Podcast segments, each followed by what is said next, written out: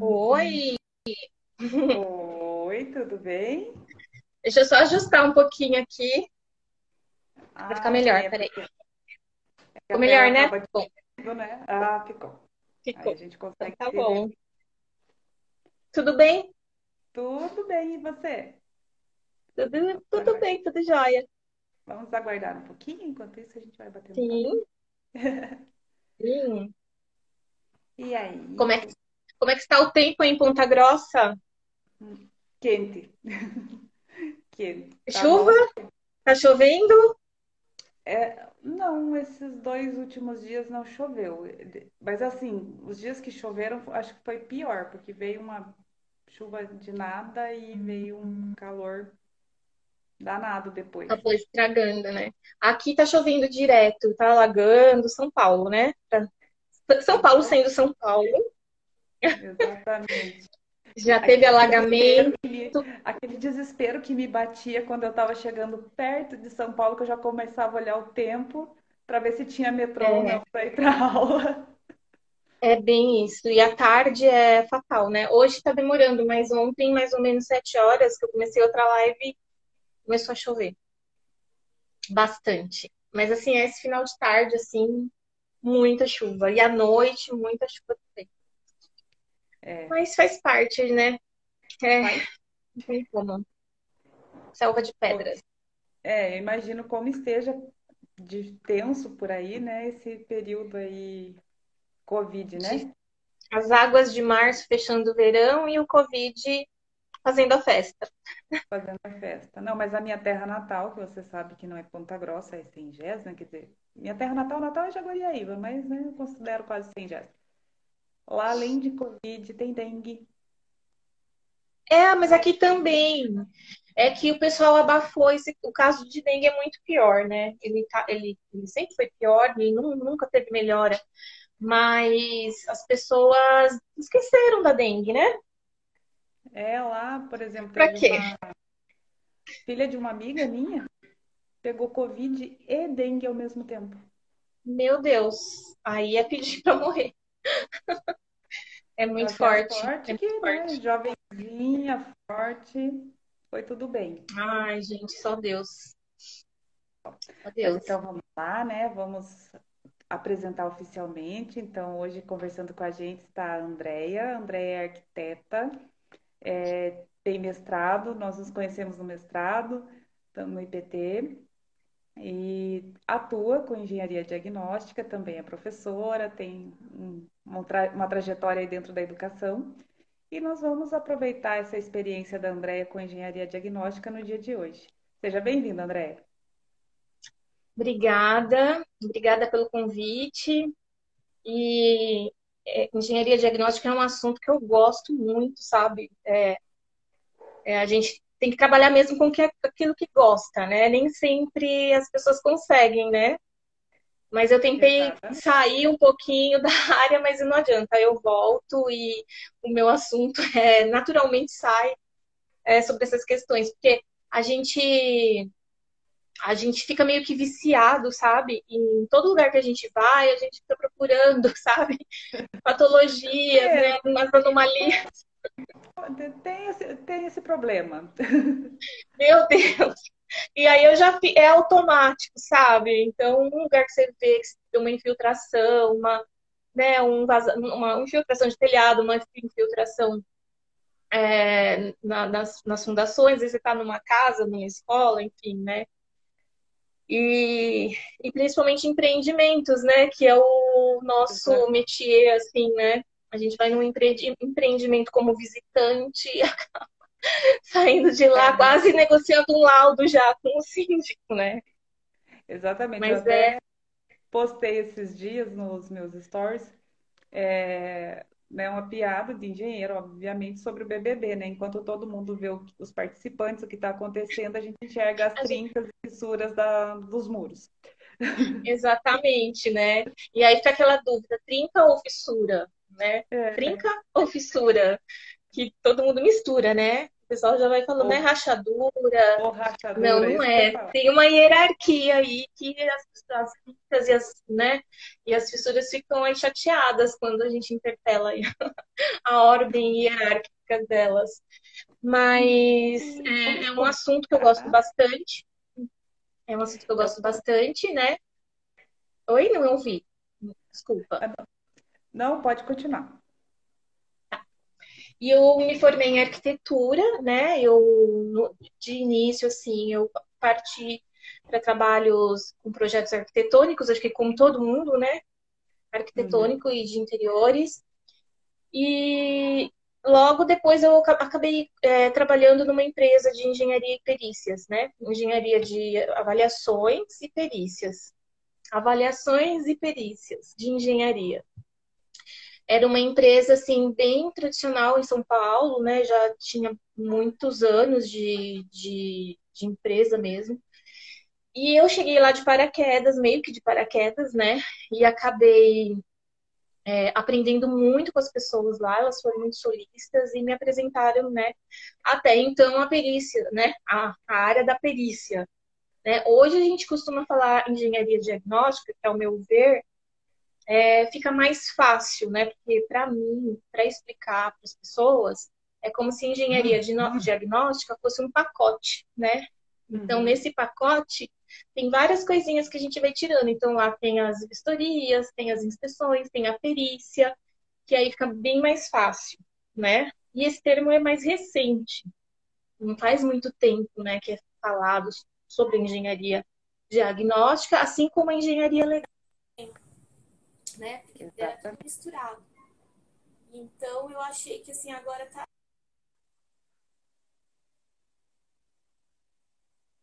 Oi, Andréia. Veio uma ligação aqui. Desculpa. É, não, é que eu não consegui travar aqui as ligações. Não sei como que eu faço agora. Enfim. É, e aí, né, nesse- nessa empresa, eu, como arquiteta, né, a gente não, não, não tem muita informação sobre parte construtiva mesmo, né? Principalmente sobre patologias. Ai, não sei quem que tá ligando. E, Quem e tá aí eu pra procurei. Liga depois. Pois é. Ninguém liga, né? Nessa hora. E aí eu comecei a sentir falta, né, dessa base, esse embasamento mais técnico que na arquitetura não é passado pra gente. E procurei é, cursos sobre patologias construtivas. E não encontrei. E é só que eu encontrei o IPT, só que era um curso de mestrado. E aí eu falei, ah, vou encarar, né? Vou fazer um curso de mestrado. E foi maravilhoso, foi a melhor coisa que eu fiz. Conheci você, né? É Conheci verdade. pessoas incríveis lá. Foi maravilhoso, assim, foi uma das melhores fases da minha vida. Eu ia, assim, com toda a felicidade do mundo pra lá. E, Exatamente, e aí, aventuras de pegar ônibus e metrô depois da aula. metrô, principalmente você, né, que viajava do Paraná para São Paulo, né, e era tudo cronometrado. E foi bem legal, né? E, eu, eu, nossa, eu dava muita risada, muita risada com vocês todos lá. Bem bacana. E os professores muito bons também, né? É, E, eu estava conversando com um cliente e eu falei para ele, acho que você tem a mesma sensação que eu, né? A prova do Hércio foi terrível, mas a gente faria a disciplina de novo, né? e, menina, eu falei com ele ontem. Eu falei justamente com o Hércio ontem, o professor Hércio, ele maravilhoso, né? Sempre solícito. É, e sim, faríamos de novo, né? As- aliás, todas as aulas dele são ótimas, a gente não, nem via o tempo passar, né? Não era uma, uma aula chata, era uma aula bem gostosa. E, e aí, nesse, né, nesse intervalo aí, né, de entre finalizar o curso, eu né, eh, fiquei nessa empresa trabalhando, né, com, a- com as vistorias, que era o que eu fazia bastante, fiz diversos laudos, né, que aí a gente pode mencionar e conversar um pouco sobre eles. É, e depois eu parti para um trabalho mais autônomo, né? Eu saí, fui lecionar numa outra universidade e acabei é, levando as duas áreas, né? O escritório aqui, mais as aulas na instituição. É, e aí foi, e aí a gente né, vai somando aí as experiências, né? E, e aí depois eu fui para Santa Catarina também lecionar e continuei trabalhando com alguns laudos, não tantos, né? E aí voltei para São Paulo e, e eles voltaram para mim. não tem como, não tem como assim a gente, eu não consigo. É, é o meu trabalho é esse. É, é um trabalho que é dividido, né, entre campo e escritório. É um trabalho de investigação, né? Então você está sempre procurando e, e escrevendo meios para você poder explicar aquela situação construtiva, aquele problema construtivo, né, para o cliente e até mesmo né, posteriormente para um juiz, né. Então, basicamente é um resumo. Esse, esse é um resumo do meu histórico profissional. Legal. Bom, a gente sabe que, né, como você disse, engenharia diagnóstica é um termo recente, é, é um pacote, né, vem muita coisa aí, e por ele ser recente, como com esse termo, né, com essa abrangência de engenharia diagnóstica, é bem comum as pessoas fazerem é, muitas é, confusões com os termos. Ah, então você faz perícia? Não, não, não faço perícia. Ah, isso é uma perícia? Não, não, não, não, isso não é. Então, ah, eu só queria uma vistoria, mas daí você vai ver o que ela quer, na verdade, ela quer uma perícia. Então, é, é muito comum as pessoas fazerem essas confusões. Então, acho que para a gente começar, aproveitar um pouco dessa sua experiência nesse campo, falar um pouquinho dessas diferenças. Né? As áreas macros de atuação da engenharia diagnóstica. É claro que ainda dentro dessas áreas né, existem olhares e objetivos diferentes para cada situação, mas pelo menos numa linha macro, você comentar um pouquinho do que uhum. trabalha a engenharia diagnóstica. Eliane, a primeira coisa que eu acho que a gente tem que desmistificar, né, é que perito, ninguém é perito. Primeira coisa. Só é perito aquele que é nomeado pelo juiz. Enquanto não tiver um assunto envolvido judicialmente, todo mundo é assistente técnico. Somos engenheiros e arquitetos, assistentes técnicos. Nós não somos peritos. Seríamos peritos se, no caso, tivesse um concurso para peritos de engenharia, no caso, tem perito criminal. Aí a pessoa vai lá, presta um concurso e ela é, ela é perita. Ou se a pessoa vive, vive assim, olha, eu tenho todo dia, eu tenho um, um processo judicial aqui no qual eu fui nomeado pelo, pelo juiz, eu não consigo me livrar. Eu todo dia eu tenho um, um parecer técnico aqui para emitir para o juiz, então, né? É então assim ele é, sim, ele vive a perícia, né? Então se ele foi nomeado, todos os trabalhos dele é, foram, é, assim, ele foi nomeado pelo juiz para atuar em todos os processos ali que o juiz tinha. Então ele pode dizer que ele é um perito, né? É, e o perito é o olho do juiz, né? Agora, sim, para chegar. Então, assim, aí essa parte de perícia judicial e essa questão aqui que eu estou falando, a gente deixa no pacotinho lá da engenharia legal. Né? Lembra que eu falei no começo que tinha um pacotinho da engenharia diagnóstica e tem um pacotinho agora da engenharia legal. Então, assim, o perito está lá dentro do pacotinho da engenharia legal. Tá? Aí a gente vai para a engenharia diagnóstica. Então, lá nós todos somos assistentes técnicos. Enquanto a, o trabalho não for vinculado com algum processo, já processo mesmo judicial, nós estamos como assistentes técnicos, né? Uhum.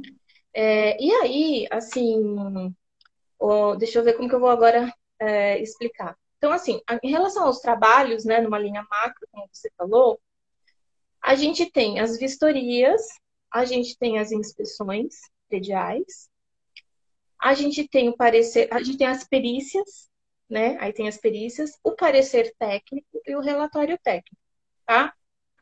É, todos esses itens que eu falei é, envolvem o laudo, com exceção do relatório técnico. Então, assim, a gente tem a vistoria, as inspeções prediais, ah, no caso, a perícia, e o parecer técnico. Todos eles têm um laudo envolvido, tá?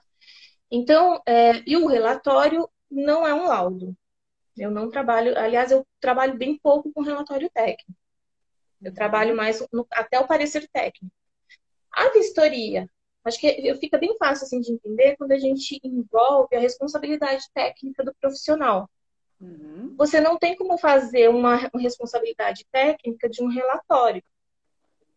Não sei se no CREA é possível, mas no CAL não tem esse item lá para a gente ticar para sair como relatório. Então, assim, ou você põe é, um parecer técnico, ou você põe laudo. Então, assim, fica fácil quando, é, quando envolve esse assunto, fica fácil. Eu, eu vou dar a minha, vou assinar meu nome lá? Eu vou ficar como responsável, responsável técnico? Não. Então, eu posso fazer um relatório, tá? Aí eu já te explico melhor lá na frente. Então, assim, é, dependendo do, do problema construtivo que o cliente tem, qualquer coisa vai envolver a vistoria. Não tem como você fazer qualquer, qualquer serviço desse tipo sem ter essa vistoria. Você precisa ir lá olhar para saber o que você vai escrever. Todos eles envolvem escrita, né? É, por meio de um laudo. Né? E esse laudo, ele precisa obedecer critérios da norma 13, deixa uma colinha aqui, 13752 e a 14653. Então, nessas, nessas normas, existem lá os critérios que você precisa obedecer e colocar nesse laudo. Então, tem que, é, não é difícil, né? É só obedecer lá a ordem que você tem que colocar. Os itens que você tem que colocar no laudo, tá? Aí a vistoria, é, a mais, assim, que eu trabalho mais, assim, que é a de constatação, que a vistoria, na verdade, é a constatação de algum fato em algum local. Uhum. Aí, nosso tema é sobre o objetivo de. Tá dando para entender ou tá confuso? Não, tá. Tá, tá dando tá, tá. Aí, o nosso tema da nossa live é objetivos de trabalho, né? Uhum. Então, primeira coisa, a gente tem que definir o objetivo do trabalho, e isso a gente define com o cliente pelo menos uma primeira entrevista com ele. Ele não vai chamar à toa um profissional para conversar. E nessa conversa com o cliente, ele já vai explanar o problema dele. E você tendo experiência, né, um pouquinho mais de experiência, você consegue já identificar alguns, algumas questões que na sua cabeça você vai falar, não, essa vistoria vai ser complexa. Ou não, essa vistoria vai ser mais pontual. Uhum. Se o cliente não te orientar dessa forma, né? Se o problema dele for uma coisa mais geral, você precisa fazer uma vistoria geral de constatação de fatos, né? Então ele não sabe direito o que está acontecendo. Então você vai lá. É, ele fala, não sei, eu tô com um problema assim, eu tô com uma umidade aqui, eu tô com uma infiltração lá na cobertura, eu tô com um maquinário que liga e desliga, é, eu tô com um elevador que não funciona, é, eu tô com algumas trincas em algumas alvenarias. Então ele fala meio que no geral, né? E aí você tem que. O que, que você vai contratar com ele? Uma, uma vistoria de constatação. Então você vai fazer um check-up no edifício e vai constatar todas as, as anomalias que tiver nesse edifício, né? Uhum. Uh, a inspeção predial. Então, assim, ó, a vistoria aí, aí envolve várias situações. Que eu acho que nem vai dar para entrar aqui no momento, porque senão a gente vai se estender muito. Então, a, a inspeção predial, uhum. o que, que seria? É um outro coelhinho lá que a gente tira do pacotinho da engenharia diagnóstica. Uhum. Só que ela é mais focada no uso e na manutenção do edifício. Então, o, o cliente, quando chama, ele já sabe, eu tô com problema no meu sistema de no reservatório de água. Então, você vai fazer uma inspeção predial no reservatório de água e, de repente, no sistema hidrossanitário ali, ou no sistema de água, subsistema de água quente ou água fria. Então, é uma coisa mais isolada. Ou então você pode fazer uma inspeção predial anual, que é contratada né, por lei, é obrigatório o síndico contratar essa inspeção, que aí você tem que fazer uma inspeção predial global no edifício para ver se tudo está funcionando ok. E aí você emite lá a sua responsabilidade técnica, se está ok, tudo bem, se não estiver ok, o que é que não está.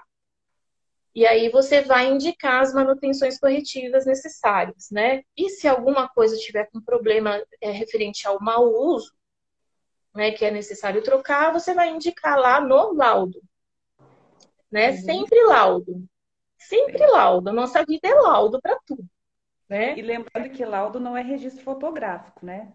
Não, bem pensado. Nossa, eu tinha, eu, eu marquei, eu marquei um lugar para falar isso. Gente, na verdade, assim, vistoria, tem muita gente que confunde. Eu vou lá, tiro umas fotos, faço um checklist, fiz a vistoria. Não é assim, né? O relatório fotográfico faz parte, né? É um dos, dos requisitos para o laudo. Faz, né? É uma parte do laudo, isso. É uma parte do laudo. E checklist, assim, de ah, atende, não atende, tem, não tem, isso aí é só para o seu controle, né? Na hora lá em campo, você se organizar. Isso não deve, assim, você pode até anexar no laudo, mas você tem que explicar isso daí, você tem que falar sobre isso, né? O que você fez lá, né? Fazer um atende resumo. Por quê, né? Atende o quê e por quê? Ou por que que não atende, né? Ou não atende por quê? Por que que não atende, né? Tá? O que que aconteceu? Então você tem que explicar, né? Tira... Aí sim entra a fotografia. Então, outra coisa que o pessoal assim é, se confunde ou faz errado mesmo é tirar foto, né? Porque o pessoal assim é uma foto técnica, não é uma foto assim de paisagem, né? Não, não você leva fotógrafo profissional, né? Não, não. E nem também, assim, não precisa ser uma máquina, uma super máquina. Eu faço com uma máquina específica, uma simples, né? Que tenha. Eu levo sempre é, cartões de memória, né? Pra, eu levo um na máquina e um de backup, se eu precisar, bateria. E eu não tiro pelo celular. Eu não misturo, né? Porque aí mistura e o celular acaba a bateria, aí você volta lá, continuar, acaba, sei lá, né? Pode acontecer alguma coisa. Então, eu deixo o material de vistoria sempre separado do pessoal. Se, né, de repente, numa emergência precisar, você tira foto com o celular. Né? Outra coisa que é importantíssimo, as fotos é você, técnico, que tira. Ah, o cliente tirou umas fotos aqui. Não, é você que tem que tirar. Porque é o seu né? olhar. É você... Porque é o, é o, dia que você tem que. Você tem que colocar o dia no, no laudo, inclusive, né? Se isso vai para um processo judicial lá na frente e implica em alguma coisa, o juiz pode pedir esses arquivos e você não vai ter. Então, tem que você tirar foto, tirar da maneira certa, focando na patologia, nem que tiver que tirar várias fotos do ambiente, né? E você mapear esse ambiente. Então, o cliente não tira foto. Ele pode tirar foto e te mostrar por WhatsApp para você é, tentar imaginar, né, é, refletir como é que está ali, é, analisar, mas te guiar não vale. Uma, te guiar para uma, uma análise inicial, para você, né, começar a pensar, estudar alguma coisa sobre o caso, mas nunca para constar Exatamente. no relatório. Até e... para definir o objetivo, né, que é o que a é. gente está é, mencionando. Então, é, na conversa já com o cliente, você já meio que consegue definir esse objetivo. E isso é muito bom quando isso é acertado antecipadamente, porque até o seu trabalho se torna mais produtivo, né? Você já você vai já sabendo exatamente o que vai fazer. Exatamente. Aí, depois vem a perícia, né? A perícia, em algumas situações, o cliente não sabe se tem que fazer perícia ou não, mas tem que fazer a vistoria de qualquer jeito. E aí você tem que deixar bem acordado, olha, eu vou fazer essa vistoria, eu não sei se vai precisar da perícia, mas você, mas vai ficar em aberto e isso é um outro custo para o cliente. Então, você tem que definir esses objetivos e deixar bem claro, porque é um outro trabalho. Não é que você vai fazer a vistoria novamente, mas você vai fazer a vistoria primeiramente de constatação, e de repente ali em algum local você realmente constatou um problema que merece uma investigação mais profunda, né? Por exemplo, acontece muito em fachadas, né? É, fachadas, normalmente, o cliente já sabe, né, que vai gastar com aquilo lá. Então, de repente, você já vai até para fazer uma perícia, porque visualmente você já percebe que está tendo um descolamento né, do, do, do, revestimento cerâmico e que você não sabe se vai precisar fazer um ensaio é, tecnológico do, da argamassa utilizada, é, que envolvem outros procedimentos. Então, é, você já tem que avisar. Isso. Você vai ter que mapear essa fachada. Então, assim, fachada você já vai prevenido. Quando é fachada, você, já, você sabe que tem que fazer a vistoria. E nessa vistoria, você já se prepara para fazer os procedimentos corretos, que seria um mapeamento, você contratar um cordeiro, né? A gente aqui chama de cordeiro, não sei como que vocês chamam aí, que é aquela, aquele técnico que fica no balancinho lá batendo, né, para escutar o som cavo e identificar ali, né, ele ali, ele desenha ali, as áreas, mapear e depois, assim, é, é, inclusive isso daí depois precisa fazer um projeto, até, ao meu ver, né? Tem uhum. gente que não faz, mas ao meu ver é necessário você apresentar um laudo com o projeto, inclusive, né? Se for possível, né? É, Se tiver a, a parte né? gráfica, isso. Pelo menos com o mapeamento, né? O mapeamento, e aí, é. Nesse caso aí. Para o projeto vai precisar desse mapeamento, né? E dos resultados dos ensaios realizados também. Exatamente. Aí já é uma perícia. Então, é, quando é fachada, a gente já sabe que não é só vistoria, porque é, envolvem mais coisas aí. Então, a gente já sabe que não vai ficar só na vistoria, né? Então, a vistoria seria mais na parte interna, né, do, do edifício, para a gente fazer um check-up dele quando a gente não sabe exatamente o problema que está acontecendo, né? Quando já se sabe, no caso de um problema mais específico, você faz a vistoria já combinada com o cliente, de repente só naquele local, você constata que realmente aquele sistema, subsistema tem algum problema, e já combina com ele, olha, é uma vistoria, vou fazer, é uma perícia, vou fazer a vistoria, e a gente tem, o nosso contrato é uma perícia. Então a gente vai ter que produzir outros artifícios para entender o que acontece, para justamente eu indicar como que você vai recuperar, vai, enfim, corrigir esse problema. Então, tem muita coisa que não dá para você é, especificar a correção ou a manutenção sem você se aprofundar. Então, aí já é uma perícia. Né? Exatamente. Isso acontece, pode acontecer, obviamente, em edifícios novos, né? Acho que dependendo do, dos tipos de sistemas empregados ou algum problema com material. Isso pode acontecer em edifícios bem, bem Exatamente. jovens. Mas, assim, via de regra, o que se espera é que sejam edifícios mais antigos, né? Pelo Exatamente. Uso, pelas, né, pela agressividade do ambiente, que é uma coisa que o brasileiro também está aprendendo agora, né? O que é vida útil uhum. de uma edificação, que ela não é eterna, né? que ela também envelhece. Exato. Exatamente. Como nós, né? Como, Como nós. nós. Então, assim, que a, e que assim, a, a, né, se a gente for fazer uma comparação com, conosco, né, enquanto a gente é criança, você vai no pediatra para fazer acompanhamento de crescimento, peso, tá Exatamente. Você tá por dentro, né, agora? Estou super por dentro dessa, dessa, dessa fase aí. E mas, aí a gente vai envelhecendo, a gente começa a fazer check-up, né, para ver se tá tudo bem. Exatamente, exatamente. E a edificação não, fica, não é diferente. Então, assim, edifícios mais antigos, é, pilares de garagem, né, fundações, geralmente precisam de uma investigação melhor, né? Até para ver Sim. essas frentes de carbonatação, é, coisas que a gente não, né, não aconteciam ou a gente não tinha tanto conhecimento sobre, né, etringita tardia, que é uma coisa que está sendo muito falado hoje, né, a DEF, uhum. o DEF. Exatamente. E, e, que não tem como prever olhando, né? Você não tem como chegar não. um diagnóstico só olhando. Ah, não, aqui tem isso. Não é tão simples assim. Uhum. É, é bem complexo mesmo. Fundação eu acho uma coisa bem complexa, né? Que a outra coisa assim que eu não mencionei é que muitas vezes essas vistorias, esses laudos, né? A gente meio que suprime tudo num laudo. Muitas vezes você precisa de uma equipe multidisciplinar, né? Então, quando você pega um caso desse que você percebe que precisa ter uma atenção maior nas estruturas, você chama um especialista.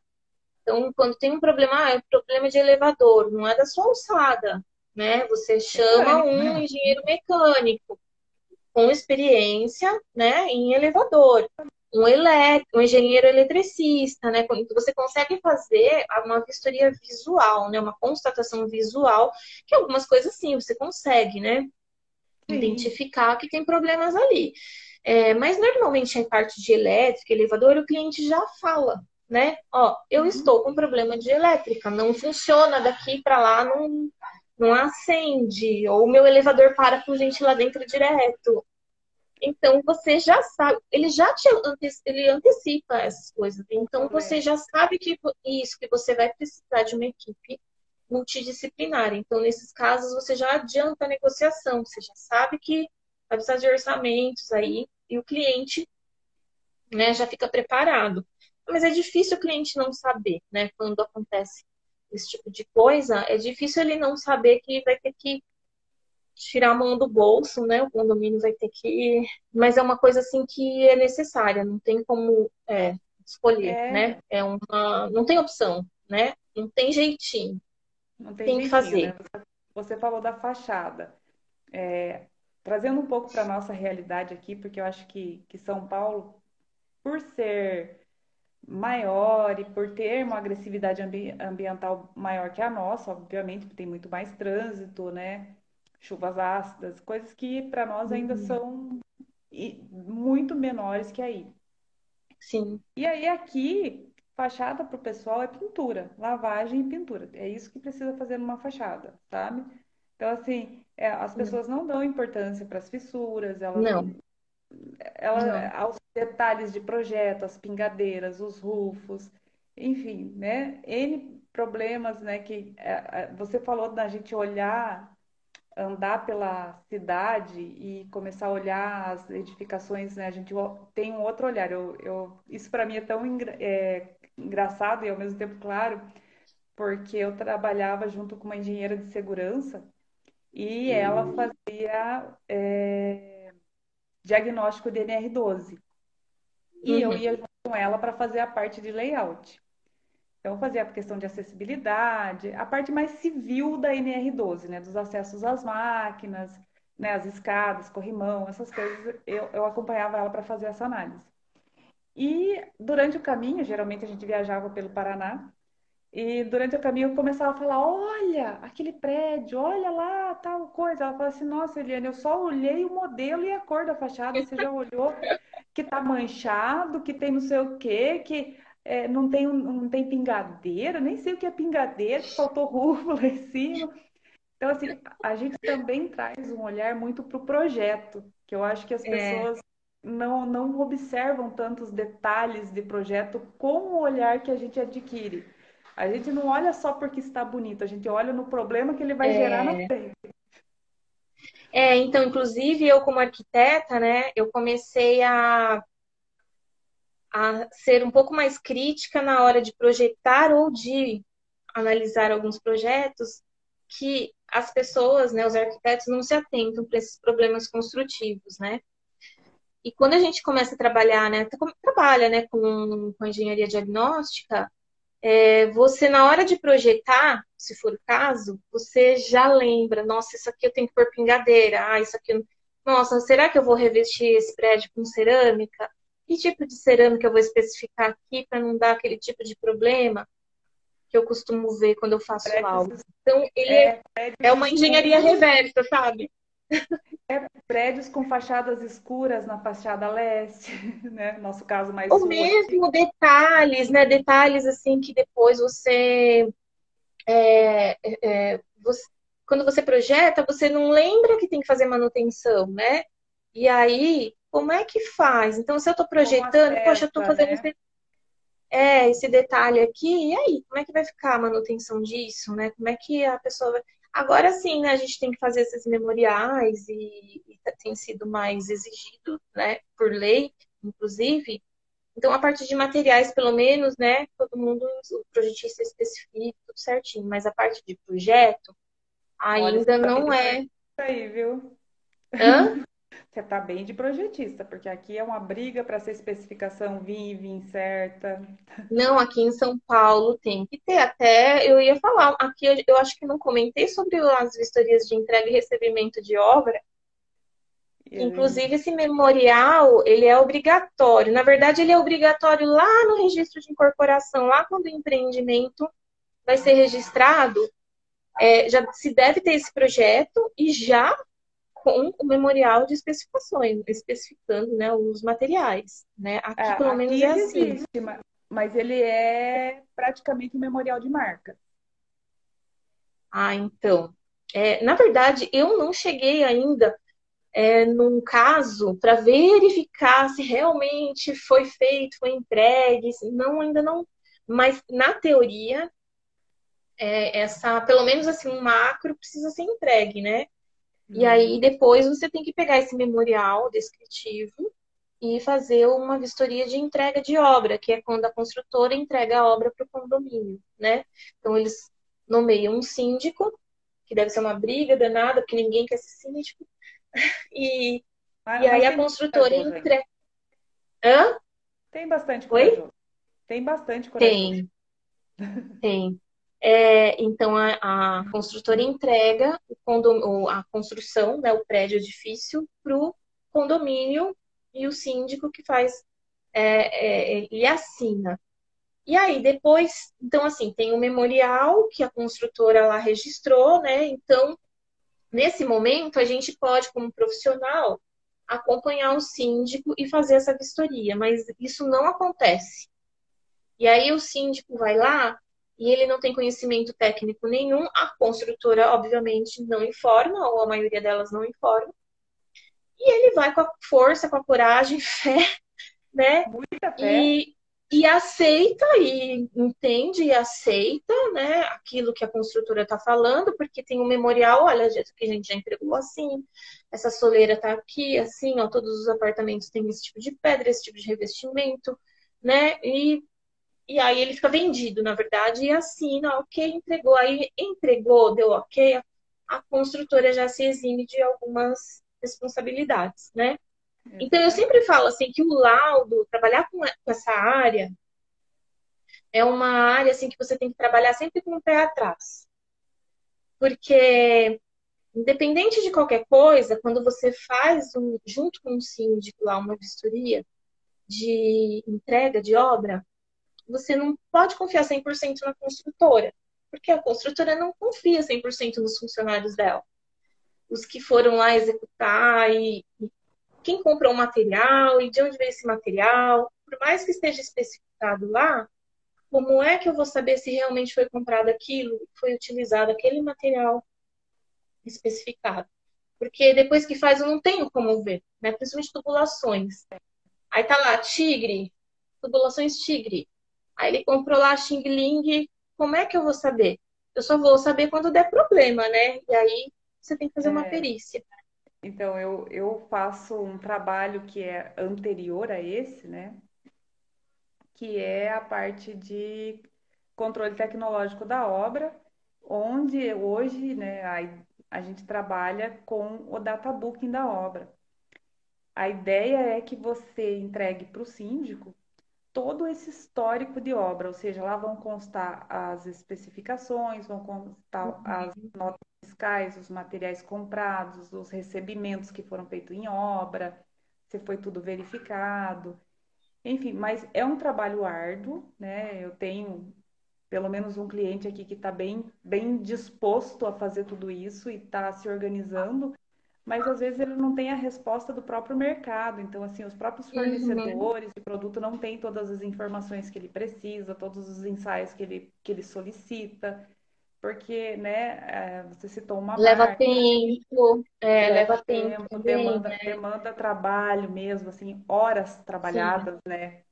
É, é, e o tempo é uma questão é, problemática para as construtoras, né? Quanto mais rápido ela conseguir terminar é, empreendimento. A gente, né, eu, eu tenho uma experiência de, de laboratório, então, assim, a gente sabe que, que né, toda indústria tem seus problemas é, na linha de produção. Então, assim, não é porque é uma marca super famosa que ela nunca vai dar problema, né? Então, assim, existe um controle de qualidade, ela também tem matérias-primas, enfim. É, aí vou usar uma frase típica do meu marido, né, que é de mineração, que ele fala que a natureza não tem compromisso com ninguém, então ela não tem controle de qualidade, ela não tem especificação Exatamente. técnica. e tudo que a gente emprega na construção civil, ela vem de extração mineral, né? Então, pode ter um problema. Então, assim, você tem que ter um controle, tem que saber o controle de qualidade da fábrica, você tem que saber o, né, o relatório daqueles materiais que estão sendo entregues. E existe um trabalho bastante árduo que tem sido feito por trás para tentar né, chegar num, num, patamar ótimo aí que a gente espera dentro de um, de um futuro não muito longe. Mas a gente ainda está com ações inicia, iniciais, né? Então tem, tem um caminho pra, a ser percorrido é, por aí. E, e tudo isso que você falou tem a. que não tem nada, né? E tudo isso que você falou tem a questão do custo também, né? É tudo feito e o custo tá ali junto, né? Não pode exceder o que já foi programado, e às vezes acontece de, de exceder, né? E aí a construtora tem um pepino na mão. É... Mas, assim, eu, ao, ao meu ver, assim, o ideal nesse caso, seria é que o síndico ele é nomeado só no final da construção, né? Porque às vezes as unidades nem foram vendidas ainda. Mas o ideal seria ter um terceiro ali para fiscalizar né, tudo isso, né, como vocês estão fazendo, é, mas sendo os olhos dos proprietários, né? Porque pode, mesmo assim, eventualmente pode acontecer de existir um problema, que nem você está falando, né? Dessa parte mais tecnológica dos materiais, mas você tem argumentos aí, você tem alguém que, que não que é o correto, né? Não pende, né, para um é. lado ou para o outro, seja é neutro, né? parte, né? né? É, é, uma terceira parte. parte. Então, muitas coisas, assim, muita, muitos erros construtivos que acontecem que eu vejo também, é que as construtoras, o ideal seria essa entrega de obra, é, antes de entregar para o síndico, né, que tem que ser feito por um profissional, é, é, você faz com a construtora, na verdade, né, uma entrega de obra e assina lá. É, tecnicamente tem que ser um terceiro. Normalmente já é da construtora, sabe? Contratado. Então, ele camufla, eu já vi, né? Ele camufla os problemas no relatório e até arrisca, né? O CREA dele, né? O CAL dele, porque tem lá, ele faz vista grossa né? E eu já vi casos assim é. horríveis, assim, como que a pessoa se, né, presta a fazer um tipo de coisa, é, né? Eu, e... que o ponto ideal seriam duas coisas, eu acho, né? Eu acho que ter um terceiro recebendo para a construtora, que não foi alguém, né? Porque Assim, via de regra, as empresas fazem assim, né? Terminei a construção, quem terminou? O engenheiro da produção. Aí vem alguém lá do escritório de projeto receber do engenheiro de produção. Mas ele é da própria empresa. Então, assim, você tem uhum. outra pessoa de fora, um externo, fazendo esse, esse primeiro recebimento para a construtora e depois você ter um outro terceiro fazendo o recebimento junto com o síndico, né? Uhum. Eu participei uma vez de um recebimento de obra e da empresa que eu trabalhava, né?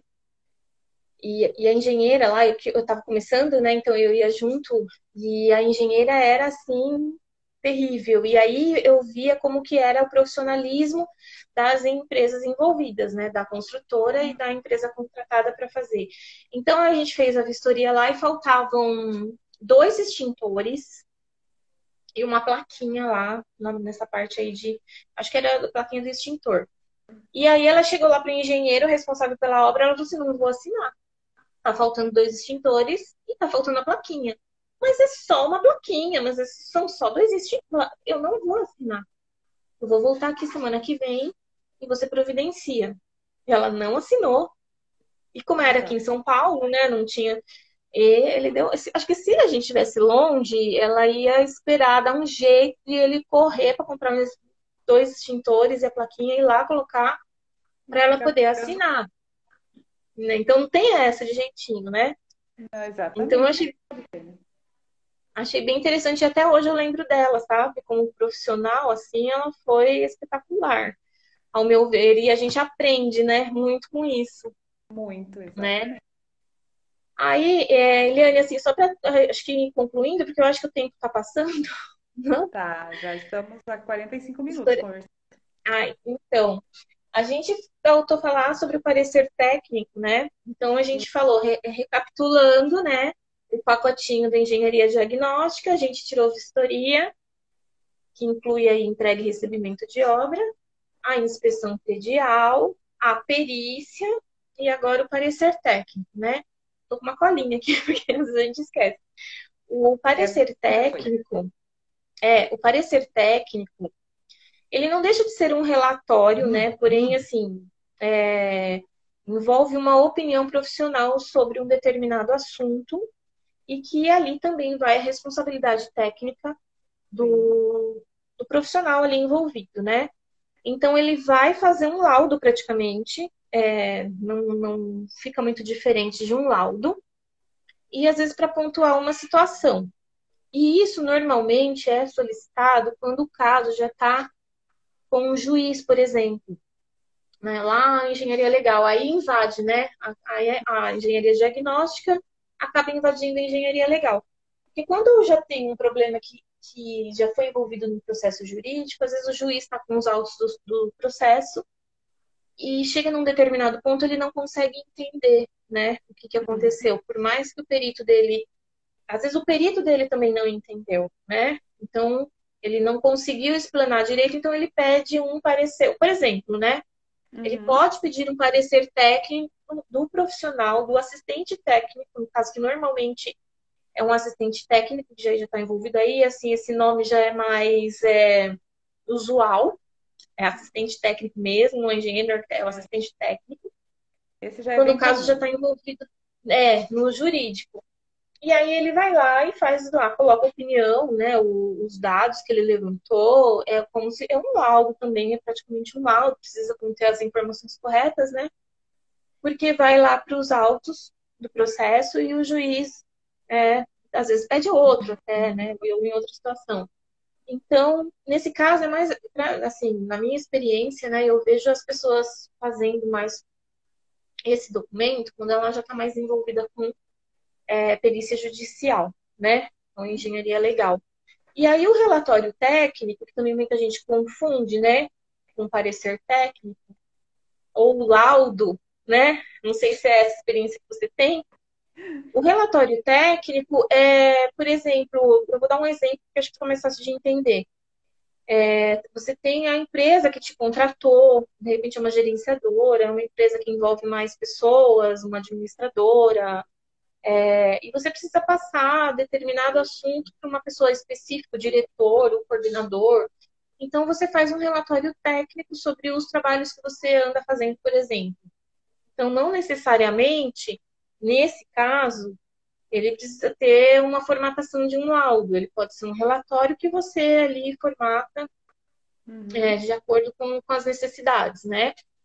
Ou então ele é utilizado normalmente em obra, né? Diário de obra, que fica mais ou menos parecido com. Você faz um relatório técnico, você faz o antes e depois, uma fiscalização de obra, né? Então você faz ali um. um, um não deixa de ser um relatório fotográfico também, porém, no seu parecer lá na sua conclusão, é, tem a finalidade de ser só um relatório para determinada pessoa da empresa ou cliente, enfim. É só para deixar ele no, no, no, estágio que Ao está... situação, é, não ter que se deslocar, enfim, são formalidades, né? Exatamente. São formalidades. Você manda um e-mail lá e anexa um relatório, né? Então, às vezes na empresa, por exemplo, na empresa que eu trabalhei, eu tinha que informar o meu chefe, às vezes eu viajava, né? Então eu tinha que informar para ele em que situação estava o, trabalho né, contratado. Então, eu fazia um relatório técnico e enviava para ele. Pode ter mais coisas ou não, mas o importante é assim, né? O que eu estou acostumada, pelo menos, a minha estrutura de trabalho é essa.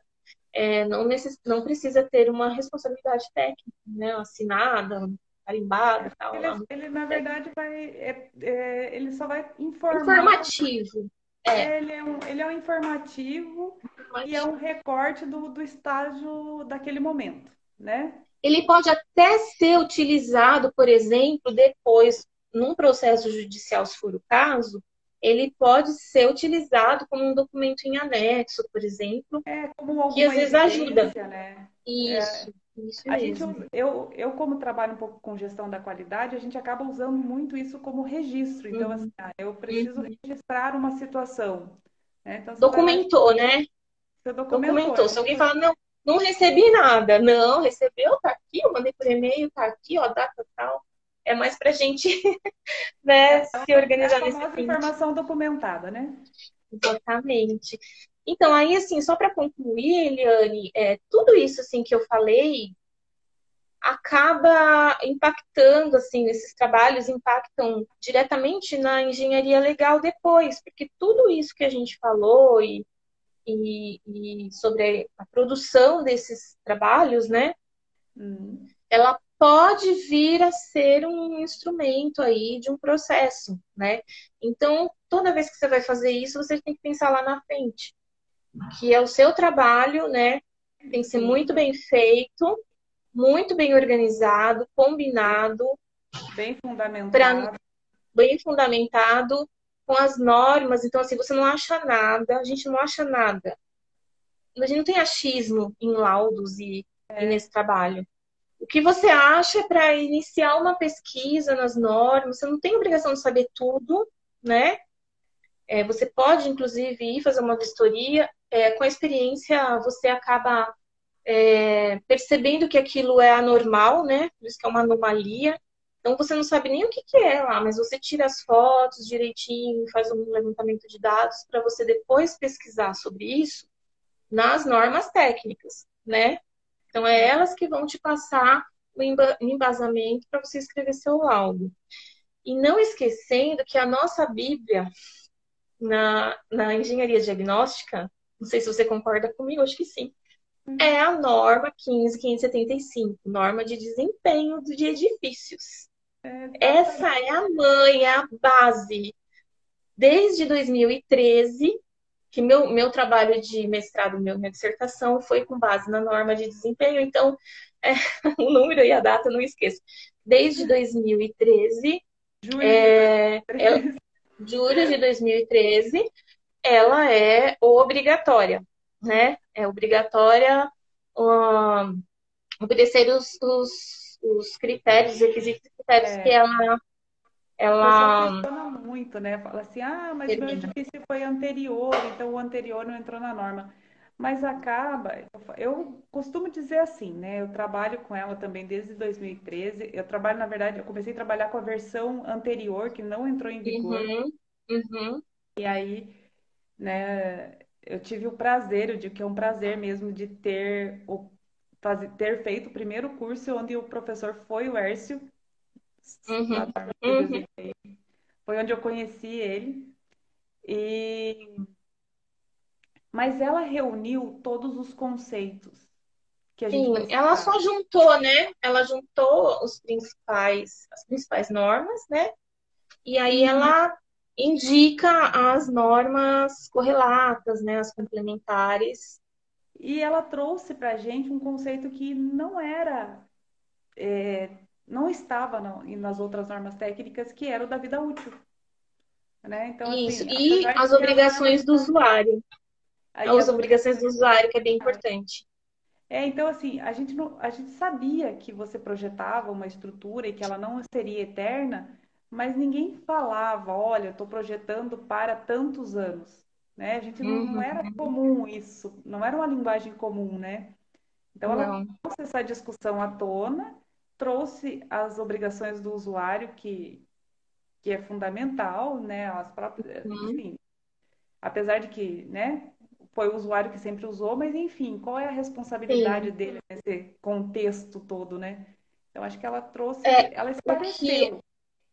É, na verdade, acho que a engenharia diagnóstica ela surgiu aí juntamente com a norma, né? Porque é, você inseriu também o Código Civil, o novo Código Civil e o, e o Código de Direito Consumidor.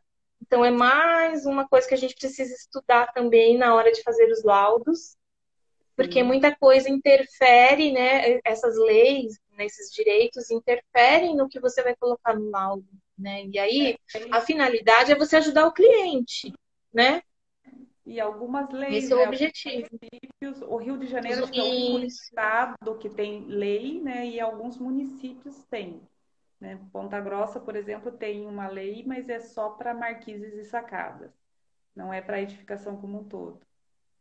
É, não tem a lei, mas quando acaba indo para o judicial, ah, não, não, não tem por onde fugir, sabe? Na verdade, a gente vai tem até mais trabalho, isso é bom, né?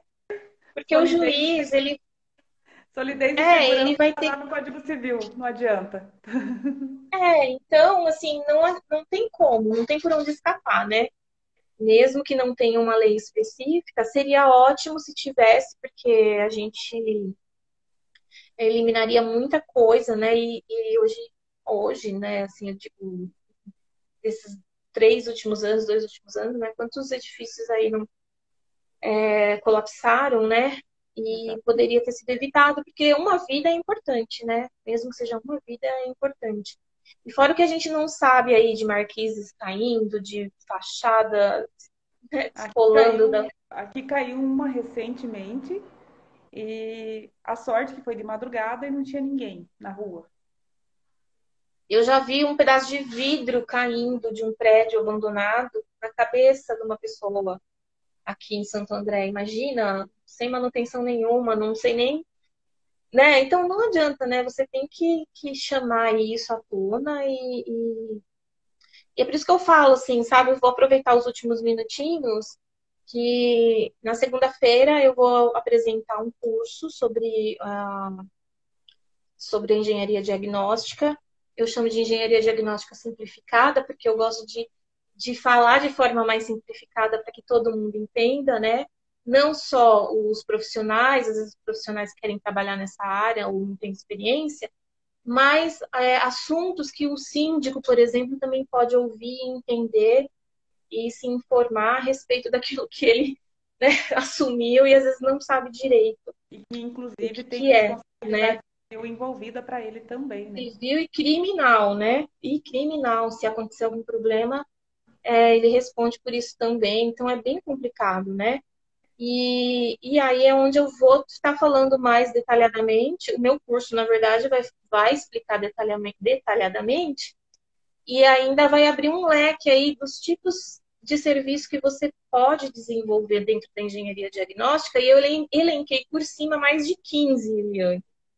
É, mas tem muita então, coisa perfeita aí mesmo. Tem muita coisa, assim tem mais ainda, né? Então, eu acho que é legal porque abre a visão do profissional que existe uma área aí com uma demanda muito grande e que não tem profissional qualificado e é meia dúzia que às vezes acaba abraçando, por exemplo, aqui em São Paulo, né? E, e a gente tá aí, tem campo, tem cliente precisando da gente e as pessoas reclamando porque não tem trabalho. Tem sim, tá, gente? Então assistam segunda-feira. Aliás, entrem no, meu canal e se inscrevam primeiramente, porque não vai ser uma live aberta, vai ser uma live fechada só pra, para os inscritos. É, ah. de... depois... galera, André. Hã? Tá, é, na verdade, é, o link tá na minha bio. Teria que entrar lá depois, que eu não vou conseguir. Eu posso, não sei, te mandar depois um. Deixa nos comentários depois que a gente terminar aqui da, da postagem entra lá e deixa tá. Eva BR para o pessoal conseguir te achar. Tá, pelo menos para assistir né, a live e ficar mais por dentro do assunto, mesmo que não for fazer o curso. É, vocês, pelo menos, né, quem está assistindo quiser participar, vai ficar sabendo do que se trata e de como a gente pode ganhar dinheiro com isso ainda. É isso. Então é isso, Andréia. Vou agradecer você que a gente já está encerrando aqui, nosso tempo já deu e a gente continuaria conversando aqui a noite inteira. Continuaria. Rende muito. Obrigada é por você estar aqui com a gente, esclarecendo um pouco. Quero convidar todo mundo que está aqui e que vai assistir isso depois, que vai ficar gravado, para assistir aí a live da Andrea e fazer esse curso, mesmo que você não tenha intenção de trabalhar na área, mas acho que você conhecer a engenharia uhum. diagnóstica é extremamente importante para quem está na área de construção civil, quem constrói, quem usa, né? Porque nós somos usuários e nós estamos lá dentro das nossas casas. Então, obrigada mais uma vez. Eu que e... agradeço o convite. Em breve você estará lá no meu canal, tá? A gente vai estar tá lá e espero que a gente possa se encontrar em breve, que a gente já está adiando esse encontro presencial aí há mais de dois anos. Sim, é verdade. Eu estou te devendo, na verdade, esse encontro. Mas tá bom, então, Eliane, eu que agradeço, tá? E agradeço a participação de todo mundo aí e das pessoas que depois vão acessar para assistir, eu agradeço. Tchau, gente, até mais. Então, tchau, tchau. Tchau.